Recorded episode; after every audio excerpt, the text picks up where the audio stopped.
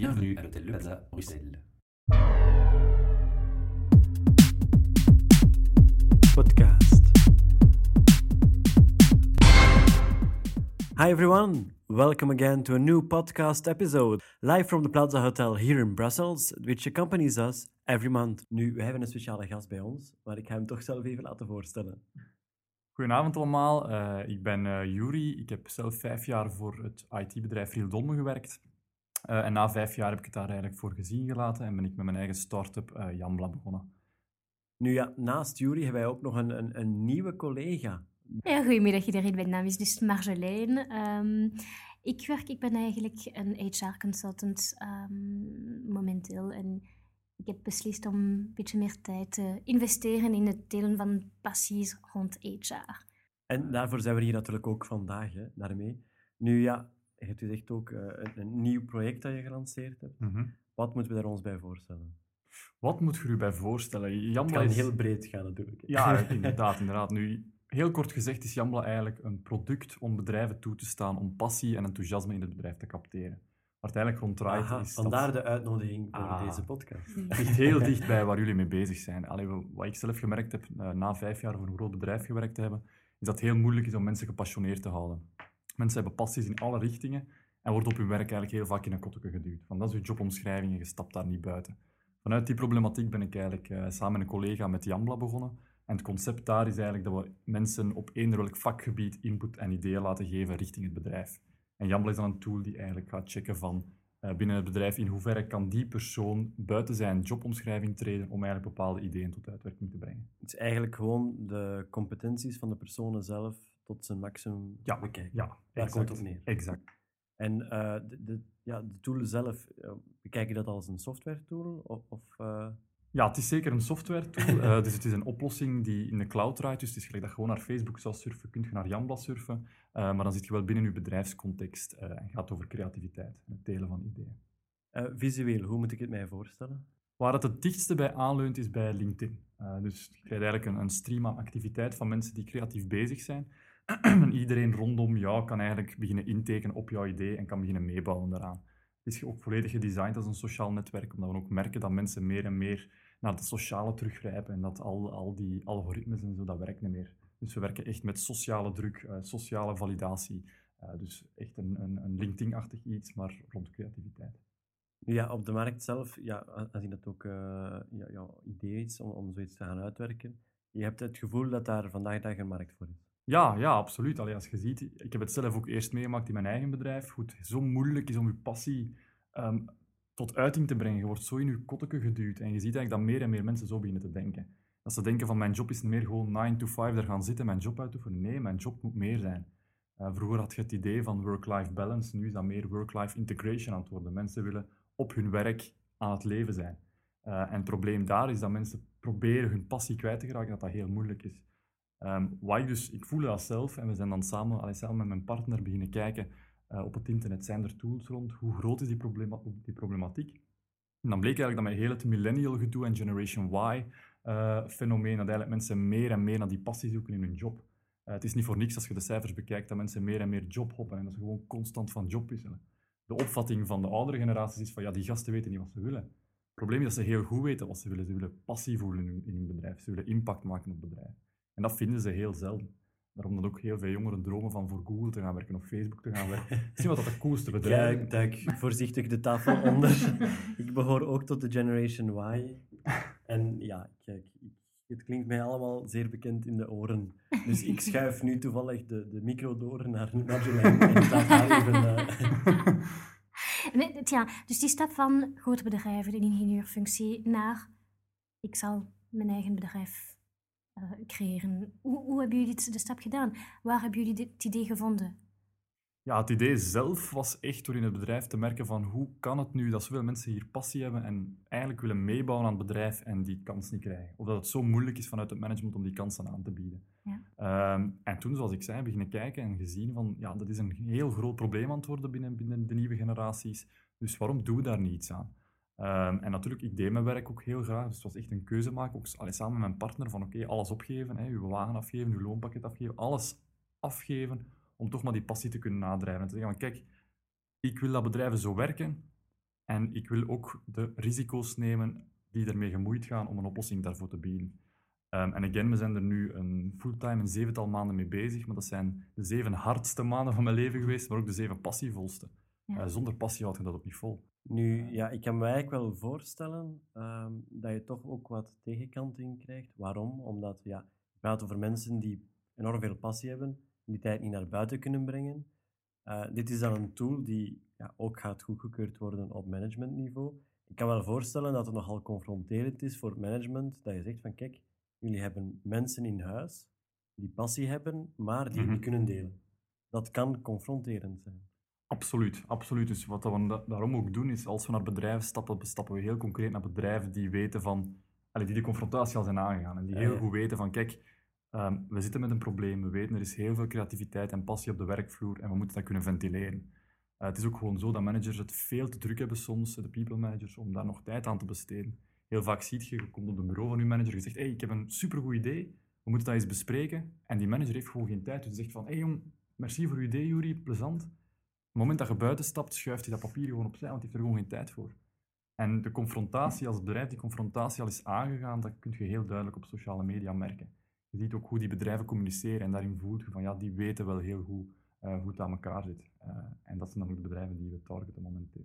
En, en heb, ja, ik, ik, Nee, nee, nee, ik- doe maar, doe maar. nee, ik vraag me ook zo af of je misschien ook eh, eigenlijk spontaan de vraag krijgt van medewerkers die zeggen van, goh, ik zie dat je zo'n project hebt. Bij ons is dat eigenlijk ook wel wat zo. Dat bij ons zo een keer niet kunnen? Ik kan me voorstellen eh, dat dat ook kan gebeuren. Dat je dan concreet? Ga je gewoon eens gaan polsen bij de directie van, kijk, eh, is dat iets wat jullie interesseert? Of, of gaat toch wel ja, eigenlijk directer en, en de neus tegen de feiten aanduwen of zo? Ik weet niet. Ja, we proberen het altijd heel voorzichtig aan te pakken, omdat ook al je ziet die trend is zachtjes aan het opkomen, begint nu heel hard te versnellen, maar je ziet dat sommige bedrijven gewoon het nog niet goed beseffen. En ik denk, een harde aanpak daar pakt niet. Dus wat we gewoon doen, is we stappen naar, naar HR, we zeggen gewoon van, kijk, dat is wat we horen in jullie bedrijf, of dat is wat wij gezien hebben. Eh, dat is ook een gevoel dat we zelf hadden als, als werknemers. En proberen eigenlijk onze passie en ons, ons idee ook over te brengen van, kijk, je bedrijf moet echt anders werken als je die passie wil stroomlijnen. Dat is iets dat we hebben. Eh, zet, je dan nu, zet je daar nog niet klaar voor? Is dat ook zo? Zet je er wel klaar voor? Is dit iets dat u kan ondersteunen daarin? En dus we pakken dat allemaal heel voorzichtig eh, aan, omdat het inderdaad heel confronterend kan zijn. Hoe gebeurt het concreet? Dus ik ben een medewerker, ik heb een idee, ik kan het wat op, op, op, op Jambla posten Ja. en dan wat gebeurt er? Ja, dus als je je idee post, het zit heel, heel gen- ingenieus in elkaar, want het, het probleem is als je een idee deelt, heb Ja. je meestal angst. Ja. Van wat als dit een slecht idee is. Dus het eerste dat gaat gebeuren is als je je idee deelt, is dat Jamla gaat kijken, oké, jij bent Marjolein, dat is de groep mensen waar je heel vaak mee interageert, we gaan dat idee enkel met die groep mensen delen. Ja, Dus heel veilig. Maar dat het idee kan incuberen en dat er eigenlijk een soort test ontstaat tussen mensen waar je sowieso al constant mee in overleg bent. Wat Jamla dan gaat doen, is gaan kijken van hoe snel ehm, wordt er fuss gecreëerd rond Marjolein haar idee in, in dat kleine netwerkje. Jamla gaat dan eigenlijk detecteren welke ideeën hot worden in die kleine netwerkjes en gaat die ideeën eigenlijk beginnen gooien in andere netwerken. Ja. En zo gaat het idee eigenlijk zachtjes aan groeien, gaan meer en meer mensen commentaar en support tonen Ja. en ga Jamla eigenlijk een lijst bijhouden van wie zijn nu de mensen die zich engageren in dat idee en wie zijn de mensen die expliciet bij het idee ook zeggen ik wil eraan meewerken. Want dit is echt, daar wil ik me achter zetten. Dat, dat- ik, voel het, ik voel hetzelfde gevoel. En dan na een tijd, als we voelen van kijk, dit idee is echt hot en we hebben genoeg mensen die zich willen engageren daarvoor, dan duwen we dat idee naar, naar managementniveaus. En ik wou eigenlijk net vragen ook tot op welk niveau allee, kan, kunnen mensen eraan deelnemen. Ik denk maar iets. ehm, je hebt natuurlijk de, de CODIR, de, ja, Mhm. de directiecomité. directieraad. Ja. Ehm, dan heb je, ja, laten we zeggen, een laagje lager. En Mhm. dan allee, gaat het zo verder. Tot welke grens trekken jullie eigenlijk iedereen al mee in het project tot net voor de directieraad? Of, of gaat het, ik denk maar iets aan, eh teamleader bijvoorbeeld zou al een te hoge grens zijn, ik zeg maar iets. Mhm. De teamleader is al een te hoge grens, zegt alle mensen onder de teamleader, of zitten de teamleaders ermee in? Ik denk dat dat afhankelijk is misschien van structuur tot Ja, structuur. het maar- hangt, het hangt af van structuur tot structuur, maar wat je daar aanraakt is heel belangrijk, want wat eigenlijk ook heel belangrijk is, naast het feit dat je veilig moet kunnen je idee delen, is het feit van je wilt niet iedereen erin betrekken, om dan een manager te laten zeggen, ja, we gaan het toch niet doen, want het past niet in de strategie van het bedrijf. Want dan gaat iedereen zeggen, ja, maar ja, allee, gans bedrijf staat erachter, iedereen wil meewerken en nu zeg je dat het niet goed is.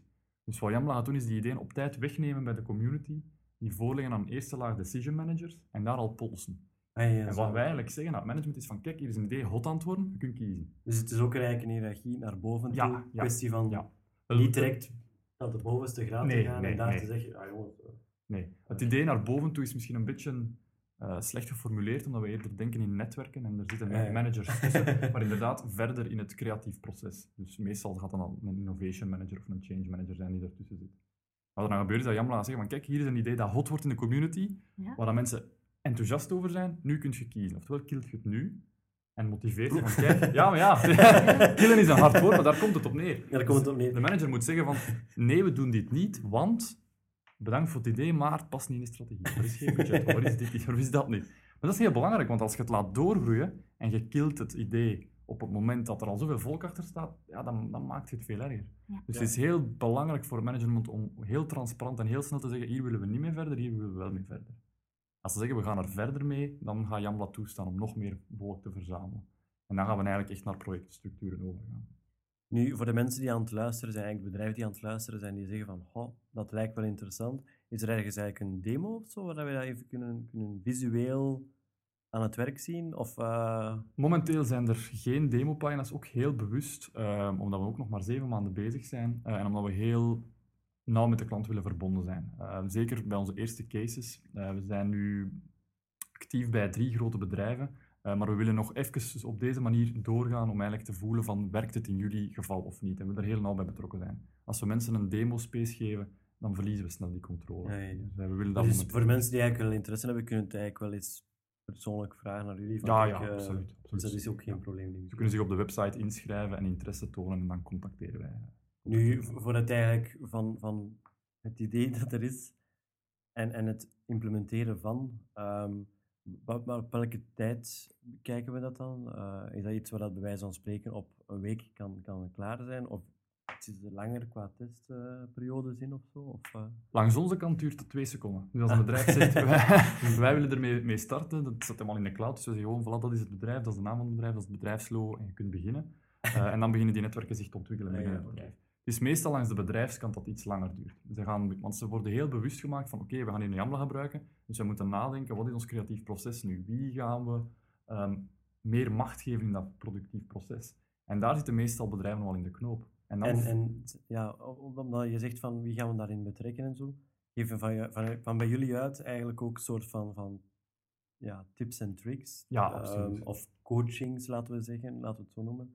eh, van hoe dat je er best mee omgaat. Ja. Ik neem aan dat jullie toch wel in het begin ook eh, de mensen gaan begeleiden van kijk, dat moet je zo aanpakken en dat gaat dan zo gebeuren. Kwestie van... Het is zo, we zijn zeker geen consultancybedrijf. Dus we leveren vooral, allee, we leveren eigenlijk enkel de tool, maar daarnaast hebben we eigenlijk een volledig communicatieplan uitgeschreven. Dus we hebben een, een hele bundel, 30, 40 pagina's, waar eigenlijk in staat, kijk, als je een bedrijf zet van dit type, dat is hoe je dat moet doen. En dat zijn eigenlijk allemaal zaken die gebaseerd zijn op, op de use cases die werken en hoe, en hoe het komt dat die werkten. En daar staat eigenlijk volledig in hoe introduceert je dat in je bedrijf, wie moet je aanduiden om meer macht te geven eh, binnen zo'n platform. Dat is eigenlijk allemaal volledig uitgeschreven, zodat een bedrijf echt er heel snel, heel snel kan instappen. Ik weet niet of eh, Marjolein eigenlijk, want ik zie ze goedkeurend knikken. Maar Ja, ik vind dat echt eh, Fascinant. ja, passionant. Eerlijk zij, zij gezegd. ziet het al volledig zitten. Ja, ja, ik, ben, ik ben overtuigd. Je hebt, je, je hebt het project verkocht bij mij, dus. Fantastisch. Dus eh, straks na, na de coulissen, na twee seconden. Ja, ja, we er moeten de- moeten zeker op presteren. Alright. Nu, voor de mensen die interesse hebben, waar kunnen we jullie eigenlijk terugvinden? Eh, op, op een website, Facebook, Twitter? eh, ja, ik neem aan op de, de tool zelf ook. ja, je kan ons overal terugvinden. We zitten op Twitter, we zitten op LinkedIn, we zitten op Facebook. En onze website is www.jambla.com. En Jambla is met een Y vooraan. En dan- Nu, voor de mensen die interesse hebben om zoiets aan het werk te zien, ehm, wat ik ook altijd in het verleden al, al hoort van verschillende tools enzovoort, eh, worden er ook bijvoorbeeld uitstapjes gedaan naar de bedrijven waarmee jullie momenteel samenwerken, om eigenlijk de ervaringen te gaan delen? Of, eh, Echt uitstapjes zou ik het niet noemen. Ehm, maar wat we wel doen, is, en die vraag krijgen we ook heel regelmatig, eh, is dat bedrijven zeggen van mogen een keer bij jullie top 2 use cases gaan binnenkijken. En dan brengen de mensen in contact met elkaar, met de bedrijven die het dichtst bij hen aanleunen. Ja. En dan zorgen we zo voor een onderhoud. Dan laten mensen onmiddellijk ook een beeld krijgen, los van, van wat wij vertellen dat dat is, dat ze ook gewoon ja, ook realistisch in de praktijk kunnen Voilà. zien hoe gaat het Dat doet het, dat is de impact. Eh, dus wij winnen daar ook geen doekjes over, wij brengen de bedrijven gewoon in, in contact.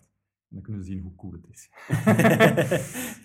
Dus ik neem aan dat het design zelf ook op zich eh, al, al behoorlijk mooi Het design, absoluut, absoluut. Daar hebben we heel hard op gezweet, maar het ziet er heel sexy uit. Ah, wel, aan- aan, aan de uitleg te horen neem ik aan dat jij die gemaakt hebt. Nee? Ehm, deels, deels. Het, het meeste werk is echt... eh, het coole gedeelte heeft hij gemaakt en het saaie gedeelte is voor de collega's. nee, zo is het helaas niet gegaan. Zo is het niet gegaan. Ah, Oké. nu, ik weet niet of Marjolein eh, Nee, nog, nog een, een prangende vraag heeft. Nee. Buiten dan waarschijnlijk de contactgegevens eh, Mhm. na het interview voor zelf al direct implementeren. Dus volgende maand hebben we dan ook een podcast van Marjolein die in, eh, als eerste persoon eigenlijk gaat zeggen hoe gaat het te werk, hoe cool is het. Dan gaan jullie pas passie zien. ja, ze, ze heeft nu al zoveel passie dat ze hier eigenlijk vandaag voor, voor het eh, schietpeloton heeft een, haar eerste Nederlandstalige podcast afgewerkt. Dus voor alle luisteraars, ik zou zeggen even bravo voor Marjolein. Dank je. Bedankt voor het komen Ja, vandaag. Ja, geen Eh, probleem, dank u dat ik Dus hier we zijn zeker eens benieuwd naar de eerste reacties van Marjolein. Laten we nu ook effectief weten als het eh, ook zo positief vindt, dan zal het wel lastig vallen, denk ik. Laat maar komen.